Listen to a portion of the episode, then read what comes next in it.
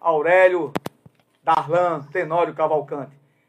Aurélio Darlan, ele é pastor, pastor presbiteriano, bacharel em teologia, tem licenciatura em filosofia, pós-graduado em teologia filosófica, mestre em divindade, é, concentração em pregação, tem doutorado, é doutorando em ministério de pastor da Igreja Presbiteriana de Juazeiro. É casado com a nossa amiga irmã Zária, pai de Darlan, Débora e Davi, uma família constituída, linda e maravilhosa que eu amo tanto. Pastor, meu irmão, muito bom dia. Bom dia, Jadiel. Como é que tu estás, homem de Saudade. Estamos na paz. Pastor, primeiramente eu quero dizer que eu fico muito honrado com a sua participação, sempre dos seus afazeres. Eu tenho tentado essa entrevista e a gente sempre tem batido na trave e não tem conseguido, mas hoje eu estou muito feliz com a sua participação. Não pela pelos seus títulos, porque os seus títulos já são, já são demais, né? E já lhe colocam já numa condição pacificadora para você estar conosco, porque tem a, a, propriedade da palavra, mas pela pessoa que você é, pela pessoa honrada como pastor, como homem de bem, como pai de família, e que eu conheço muito bem, que você foi pastor da minha igreja, e eu fui muito honrado com isso durante o tempo que o senhor ficou lá. Pastor, como é que está a Petrolina? Tudo na paz? Primeira, a recíproca é mais do que verdadeira. Ah, obrigado. E a gente ainda vive falando em você, ainda com as suas tiradas, né, as suas expressões, né? O homem que sabe das coisas. e Petrolina está caminhando, né? Petrolina é uma cidade muito boa e com a inclinação para o crescimento natural. Né? É eu brinco, costumo dizer aqui, se você eleger um bode aqui como prefeito, ele vai fazer um bom trabalho. Porque o caminho já está feito, né? Já, é uma cidade é. Maravilhosa, né? Eu vou é estar claro em Petrolina, que... quando eu chegar aí eu vou ligar para você, viu?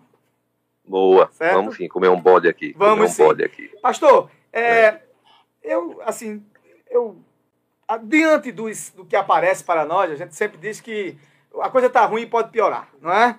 E eu vou falar assim no sentido mais da convicção das notícias. Nesse instante, no início do nosso programa, eu estava falando sobre a questão é, do escândalo aí, da questão dos pastores vendendo emendas para prefeito, coisa e tal, mas eu não quero falar disso. O que eu quero falar é o seguinte, o que eu quero perguntar ao, ao nobre pastor, ao nobre reverendo, é o seguinte com a, o seu alto cabedal de sabedoria, que eu, eu entendo isso, esse tipo de evangelho, né, quando você se torna intrínseco, partidário, ou está lá muito envolvido, acaba gerando a, a ausência de credibilidade no processo de autocrítica. Ou seja, você pode até atuar com algumas ideias, mas você necessariamente não precisa estar lá dentro para participar. Porque termina, termina depois entrando ali no, no, no, fundo do poço e entrando no processo do pecado, e daqui a pouco você está envolvido e não sabe por que estava.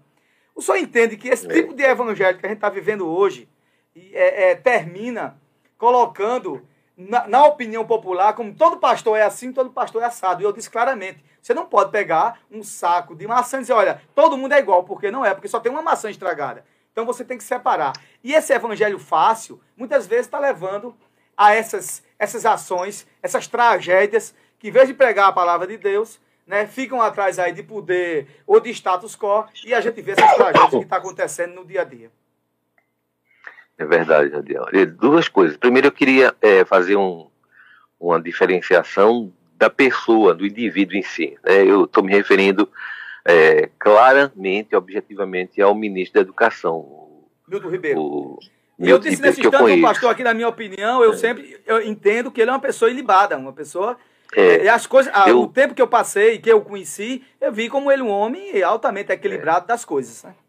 É, eu, eu o conheço. Uhum. Mas como, como diria aquela, aquela fala do Tropa de Elite, né? Uhum. O, o sistema é difícil, né? O sistema é muito difícil. O sistema entrar numa situação dessa é muito complicado. O sistema é bruto, sistema como diz o Matuto aqui. É bruto, é. é. Mas veja bem, é, é primeiro, é, é, muito temerário quando a igreja flerta com o poder, sabe? Nunca deu certo isso. Igreja e Estado junto nunca deu Historicamente, certo. Historicamente, verdade, nunca, pastor. É, sabe? A igreja tem que ser livre para ter voz profética, para denunciar, sabe, os desmandos, seja lá em qual for o governo, sabe? Muito bem, muito bem. Seja de esquerda, de centro, de centro-direita, de extrema-direita.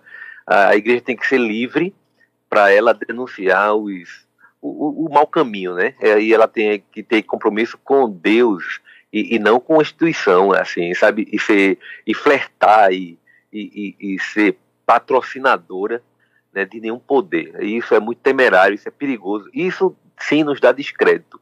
Porque o cidadão comum não vai fazer, sabe, o, o, o diferente, não vai ponderar o que é a maçã podre e a maçã boa no mesmo saco. Ela ele vai dizer que o saco tá ruim. É verdade. Entendeu? Então isso, é, eu acho que a gente está tá se complicando porque a gente está num período em que, em que a gente tem admirado demais uma figura, é? nós os evangélicos, e Esquece a gente que ele é um um... também, né? pois é, é, pois é, não é? E assim, é, eu, eu, acho, eu, eu, tenho dito assim, é, nosso presidente, ele não tem amigos, ele tem bajuladores. Se ele tivesse amigos que lhes dissesse a verdade, eu acho que ele teria a possibilidade de errar menos. Mas isso é um ponto fora da curva que estou tratando aqui, sabe? Entendi. Na questão. Mas é, eu, eu creio que tem coisas que, de fato, quando era o presidente Lula, diziam assim: não é possível que ele não soubesse. Né? Aí agora, às vezes, não, ele não sabia. É muita incoerência de todos os lados. Muito bem. Né? Eu acho que Lula sabia sim de muita coisa, e acho que o atual presidente sim sabe de muita coisa. Eu acho que Lula não sabia sim de um monte de coisa. Eu acho que o atual presidente sim não sabe também de muita coisa. O sistema é muito intruncado, né? É muito intruncado. Agora, eu, eu, eu concordo que essa, esse nosso envolvimento exacerbado com o Estado, sabe, de, de em, em, sobretudo no projeto de poder, ele, ele, ele é assim um elemento que nos leva a um tipo de descrédito, pelo menos por uma fatia da sociedade, sabe? Eu, eu acredito isso. Pastor, é, pela sua palavra, eu entendo que, que, nesse conjunto de coisas se fala muito né, que os evangélicos hoje representam em torno de mais de 30% da população do país, então a gente tem muita quantidade e pouca qualidade, é isso? Eu acho que é um problema pior do que esse, Jadeu, porque hum. é o seguinte, a Igreja Católica, né, ela tem uma voz, um representante. Mesmo que haja discordância, ela tem a CNBB aqui no Brasil que fala por ela. Muito bem. Ela tem o seu Papa que é uma voz única. Nós evangélicos nós não temos uma voz que nos represente. Silas Malafaia não nos representa. Muito bem. Magno Malta não nos representa. Então a gente, a gente é muito desunido, infelizmente. Infelizmente. isso, é, isso é positivo e isso é negativo. É positivo porque a gente a gente não é, a gente é muito heterogêneo, a gente não, é um, é, a gente não tem uma, uma maneira única de pensar, né? é bem diversa a maneira de pensar da igreja evangélica, né? Porque tem aí a via neopentecostal, tem a via pentecostal, tem a, os evangelicais e tem os, os reformados protestantes históricos, né? no, no qual eu, eu, eu faço parte, que é a igreja presbiteriana. E alguma coisa a gente tem muito em comum, muito. A gente acredita na Bíblia como palavra de Deus, a gente acredita na transformação do homem, que Cristo salva, que Jesus vai voltar. Mas a gente tem um monte de coisa que pensa muito diferente, muito diferente. Então, a gente não tem uma voz é, uníssona que nos represente. Ah, e aí a gente tem uma questão também de qualidade, porque a gente tem muito, como tem muito católico nominal, hoje nós também temos muitos evangélicos nominais, que se dizem evangélicos, mas não são, né? Então aí num, sei lá, em uma comunidade é, e, é, e agora está na moda, né? Como na época de Constantino, né? É. Constantino se proclama se proclama cristão, agora também está na moda se se proclamar evangélico, né? Porque Até parece que quem, poder... quem não é evangélico é pecador. Tem que ser evangélico, tem que ser no nome. Pois é, e como se o, o nome evangélico é que salvasse, não fosse mais o Senhor Jesus, como uma placa denominacional, uma religião. A gente está voltando para algumas, algumas coisas históricas da época de Constantino. E aí, como a estrutura de poder está favorecendo isso, é temerário, né? Porque a gente não fica livre, como eu disse antes, para ter voz profética denunciadora, a gente pode correr o risco. Agora, isso não, isso não quer dizer que a igreja toda, porque, como eu disse, não tem uma voz uníssona. Não é toda a igreja que pensa assim. Sabe, a igreja mesmo, aqueles que fazem parte do, do grupo de eleitores, do, do poder que aí está, tem gente equilibrada, tem gente que respeita ah, autoridades, mas faz ah, uma ponderação equilibrada sobre o que está certo, o que não está, sabe? Tem gente que que não é fanático, tem gente que, que não é doente, sabe? Tem gente que, é para quem o único mito da vida é o Senhor Jesus Cristo. Não é, né? não é todo mundo igual, não. A, a igreja evangélica, como você disse antes, não pode ser é, massificada, vista de uma maneira é, generalizada, porque, é, como diz assim, os professores todos são de ultra esquerda, não, não tem como generalizar. Nem também são de ultra direita, né? não é? É, todo universitário fuma maconha. É mentira, mentira também. Sabe?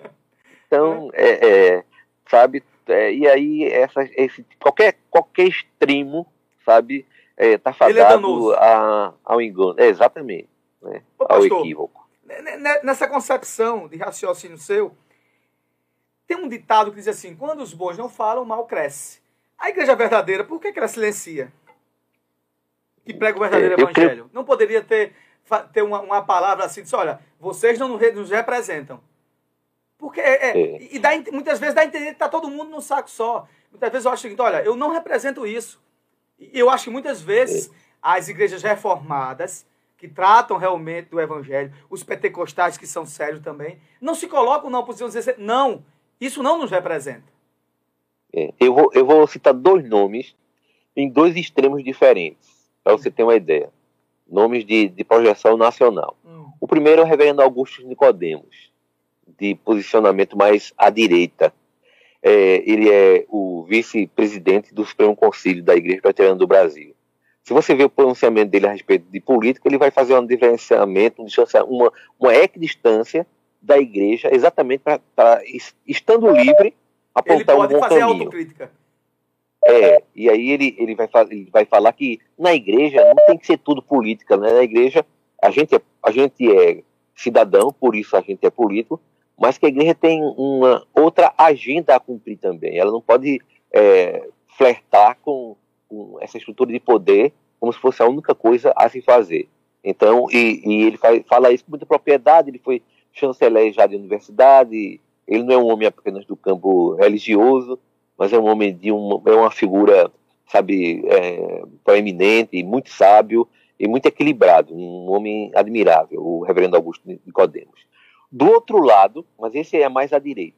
Do outro lado, eu vou citar, e você pode até pesquisar aí, é um pastor de São Paulo, de uma comunidade muito crescente, que é o Ed René Kivitz. Conheço. Que a voz dele, pronto, a voz dele é, é absolutamente diferenciada, sabe, dessa tendência do, do flerte ao poder.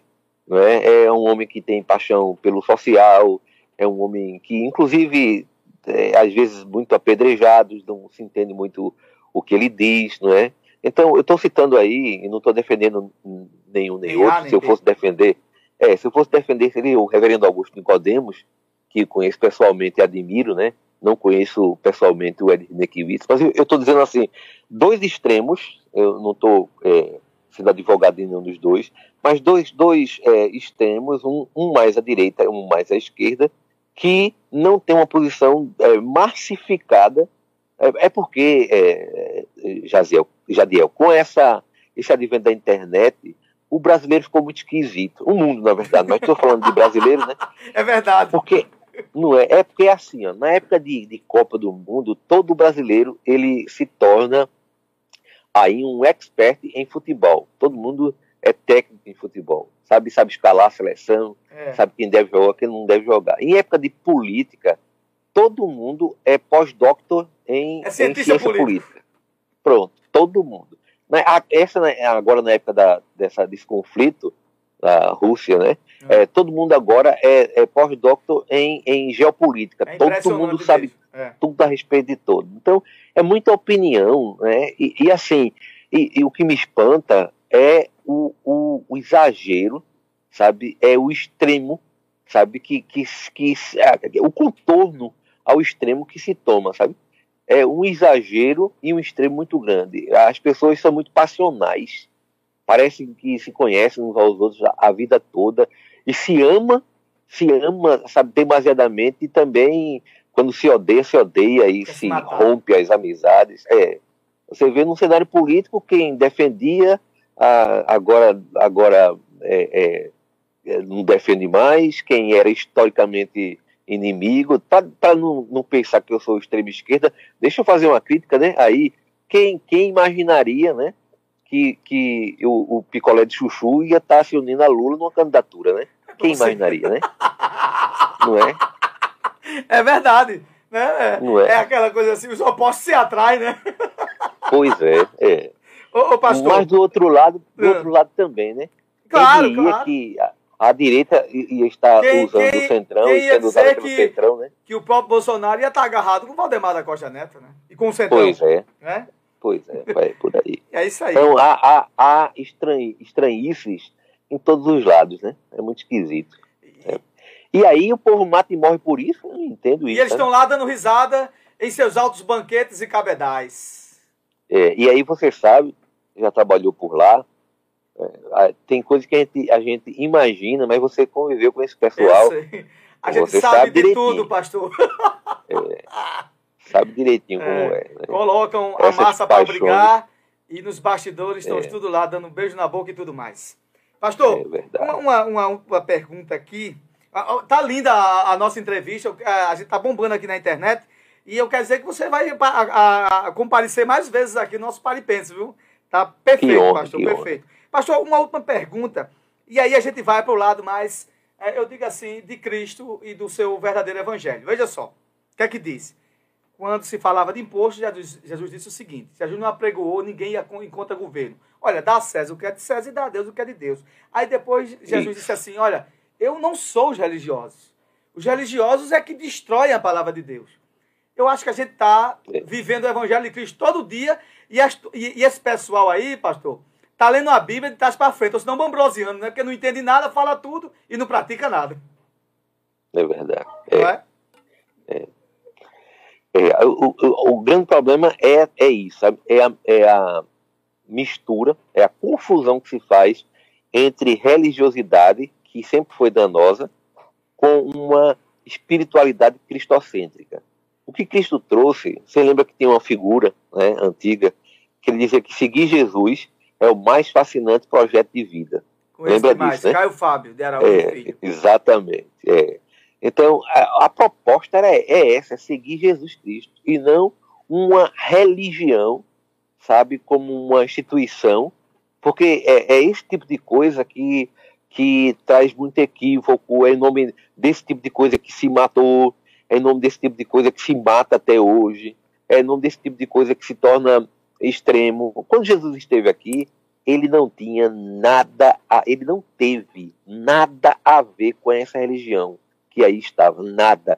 Ele não teve a ver com os fariseus, com os saduceus, sabe, com os sacerdotes da época. Ele trouxe, na verdade, foi um projeto de vida, de espiritualidade, sabe, voltada para Deus, em simplicidade.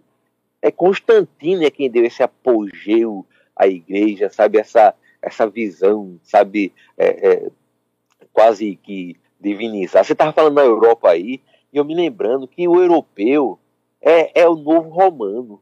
Na verdade, eu, eu, vi uma entrevista sobre isso, uma, é, uma, uma doutora que tem expertise ah, em estudos históricos de, de, de, de, povos. O europeu hoje é o romano antigo. Ele somente está maior, né? Está tá segregado mas é, é, ele pensa como, como o romano antigo, sabe? Então, quando a paz é interessante, pax romana. É quando a expansão é interessante, expansionismo, Muito conquistas. Perfeito. Mas eles se, não é, eles se valem, eles, eles se aceitam, sabe? É, é porque a, a, quando a gente fala de anticristo, né, a, a visão histórica reformada, que é o amilenismo, entende que Cristo está voltando desde que foi, né? Que essa questão da, de nós, é, é, é, seres humanos, é que a gente é escravo ao, ao cronos, ao tempo cronológico, e o Senhor se move no tempo kairos, no kairos de Deus. É, Pedro teve uma sacada interessante que disse que para o Senhor um ano é como mil dias e mil dias como um ano. Então, é, ele não está fadado, ele está escravizado a esse tempo histórico né, que a gente vive. Então, é, é ele está voltando desde que foi assunto aos céus. Agora, é, os, anti, os anticristos, eles são cíclicos. Então, muita gente aí, né, um dia desse aí, estava numa entrevista, é, o Putin, falando um texto fora de contexto, né, é, que, que o maior amor é aquele de dar a vida pelos, pelos irmãos. Sinceramente, é, usar um texto fora de contexto para uma tragédia dessa é, é temerário é, também, sabe? É, é, é, aquela coisa, né? Usam a Bíblia para, para a minha zona de conforto. E eu uso essa própria Bíblia para agredir e destruir o outro, porque estão dizendo. Isso é o meu princípio da escravatura americana, que usava a própria Bíblia, porque Paulo dizia que escravos e coisa e tal pegavam aquilo ali, então, isolava e achava que todo mundo, tinha, que quem não era de cor, né, quem era negra, tinha que ser escravo, porque a Bíblia estava dizendo. Então, eu uso a Bíblia para minha é. conveniência e uso ela para minha Isso. conveniência para prejudicar você. Né? Acho que é o pois meu é. princípio. E aí você esquece de fazer uma exegese boa, é, histórico, gramatical, cultural, Justo. E, e você é, você identificar o princípio, sobretudo, que Jesus ensinou. Porque as outras questões históricas têm muito a ver com o tempo, não é, com o país, com as questões. Mas o que é que Jesus fala? Não é? Jesus diz assim: eu visto que foi dito, eu porém vos digo. É, é claro que ele não está anulando nada do que é sagrado, nada do que é normativo, nada, sabe, do, do que Deus deixou. Mas ele estava condenando ali os filtros usados pelos saduceus, fariseus, é, escribas, né? É, que ao, invés de usar a, a, Bíblia do Velho Testamento, né, que era a Bíblia que Jesus lia, a Tonac, né, a, a, a Bíblia dos judeus, estavam usando os filtros, né? O Talmud, o Hagadosh, o Halatosh, claro. a Misdra, não é? E esses filtros tinham tanta, tanta lei, tanta coisa que nem eles próprios conseguiam seguir. Então, não é nem, não é nem a, a visão da Bíblia que eles distorcem, é a visão daquilo que, daquilo que eles próprios criam, né, na, na sua visão humanizada, para é, inclinar a, a escritura em uma interpretação, às vezes até enlouquecida, a, com as suas atitudes, né, distanciadas do que é a vontade de Deus. Ô, ô, pastor, pegando aí um paralelo ainda na sua palavra, na década de 90, nós tínhamos, eh, de final de 80 para a década de 90, nós tínhamos uma entidade que se colocava como representante dos evangélicos no Brasil, chamasse a Vinde. Né? Você lembra claramente disso, que a gente acompanhou, e viveu isso. Quando o senhor diz assim, ó, os católicos têm uma liderança, tem uma pessoa que fala, a CNBB fala, o Papa fala para a Igreja Católica. Então você entende que será que é necessário reconstruir isso e os evangélicos ter uma palavra de um, uma pessoa que fale pela essas entidades para não ficar aí esse samba do crioulo doido, todo mundo fala por todo mundo e ninguém entende nada? É, José, é difícil, é muito difícil, porque infelizmente eu não acredito nisso, infelizmente. Eu queria muito ser otimista nisso, mas a gente é tão diverso. Você está no mundo real diverso, e no mundo ideal, né? diverso. né? É, o, pronto, no mundo de, ideal era, era interessante. Mas nós não temos, nós temos assim, nós temos uma voz que fala em nome da Igreja Presbiteriana do Brasil. Nós temos o reverendo Roberto Brasileiro, que é o presidente, é presidente da igreja, é. não é? Uma figura ponderada também, equilibrada, que fala em nome da Igreja Presbiteriana. Aí você vai ter alguém que vai falar em nome da Luterana, em nome da Anglicana, mas é, Batista, aí, aí começa a complicar, porque são várias assembleias, é, é, não é? E, e, e, tem um ramo da Assembleia muito sério. Tem um ramo da Assembleia de Deus seríssimo, graças a Deus, sabe? Mas tem as mais modernas que nasceram depois, depois de algumas, é, algumas brigas, né? A, a, a, Assembleia de Deus, a Assembleia de Deus Raiz mesmo é muito séria. É que era da muito minha mãe, séria. que eu acompanho até hoje. Pronto. séria, uma igreja séria. Como muitas outras, né? Como muitas outras. Então, é, mas a gente não tem, não. É por causa. Não existe é, um senso comum, é isso? Não, não, não. Mesmo até sabendo que é um Deus só e um Jesus único. É, até pelo nascedouro, né? Nem, nem Lutero se entendia muito com Calvino, né? Nem o nascedor é, da verdade, reforma. Você né? agora disse uma coisa com propriedade. Lutero só faltava tocar fogo com Calvino e Calvino e Lutero. É, é, não tem, né? Agora, na verdade, quando você conhece mais as entranhas, mesmo da ICAR, né, da Igreja Católica, é, é porque a hierarquia lá é mais estabelecida. Aí é mais fácil. Existe governança, mas é claro, assim. É, é. Mas se você lembrar da, da, do voto de silêncio que foi imposto a, a Leonardo Boff, não é? Lembro a, demais. Aquele pessoal da teologia da libertação, uhum. você vai ver que também não é tão, não é tão uniforme assim, não. É, Só que lá, como o governo é episcopal, né? Então, um manda, o resto obedece. É, e da igreja, a igreja evangélica, via de regra, é mais democrática. Então, por isso que ela é, é mais difícil de ter uma voz uníssone. Na igreja católica, não. Há discordância, né? mas é mais fácil de impor um, uma disciplina dessa, silenciar os diferentes, né? Mas, mas eles, mas eles, eles têm um governo mais unificado, eles têm uma voz mais unificada de fato, porque o governo deles é, é, propicia isso. É, acho que, nem, é, como diria o, o Matuto, nem tão ao sul, nem tão ao norte, mas era bom que tivesse um equilíbrio, né? É, a, a, Igreja Olha, Católica mas... com as suas também, com as suas mazelas, né? A gente sabe disso, mas pelo menos num momento como esse, de conflito, pelo menos tem alguém que o cara possa se referendar. É, os evangélicos é. deveriam ter também, por isso que tem tanta. É. Aí você leu, mas ninguém mas, se entende e gera esses problemas. Né? Mas os evangélicos, pelo menos, por, por, por ter uma representação. Os é, católicos, hum. me perdoem. Os católicos, por terem uma representação mundial, né? Católica, no, no, no sentido de catolicidade, pelo menos tem uma pronúncia, uma palavra de peso que represente a, a, religião no mundo. Nós não temos isso. Nisso eles, eles, eles têm mais vantagem, né? Eles, eles têm isso. É verdade, é verdade. Meu lindo e amado pastor Aurélio Darlan, eu quero dizer que foi um prazer. Infelizmente, nosso horário aqui está explodindo, mas aí eu deixo para você. A gente sempre faz isso com o pastor Adolfo, que de vez em quando também é, tem dado também entrevistas aqui conosco, uma palavra aí é, de conforto né, nesse mundo perverso que nós estamos vivendo, nesse mundo de tantas controvérsias, de tantos extremos. E como você disse, depois da inter... o advento da internet foi muito bom, mas está deixando muita gente também perturbada e a coisa, muitas vezes a gente não sabe qual o direcionamento que nós temos. A sua palavra final, suas considerações, está o microfone aberto do nosso Pare Pense para você, meu líder. Obrigado.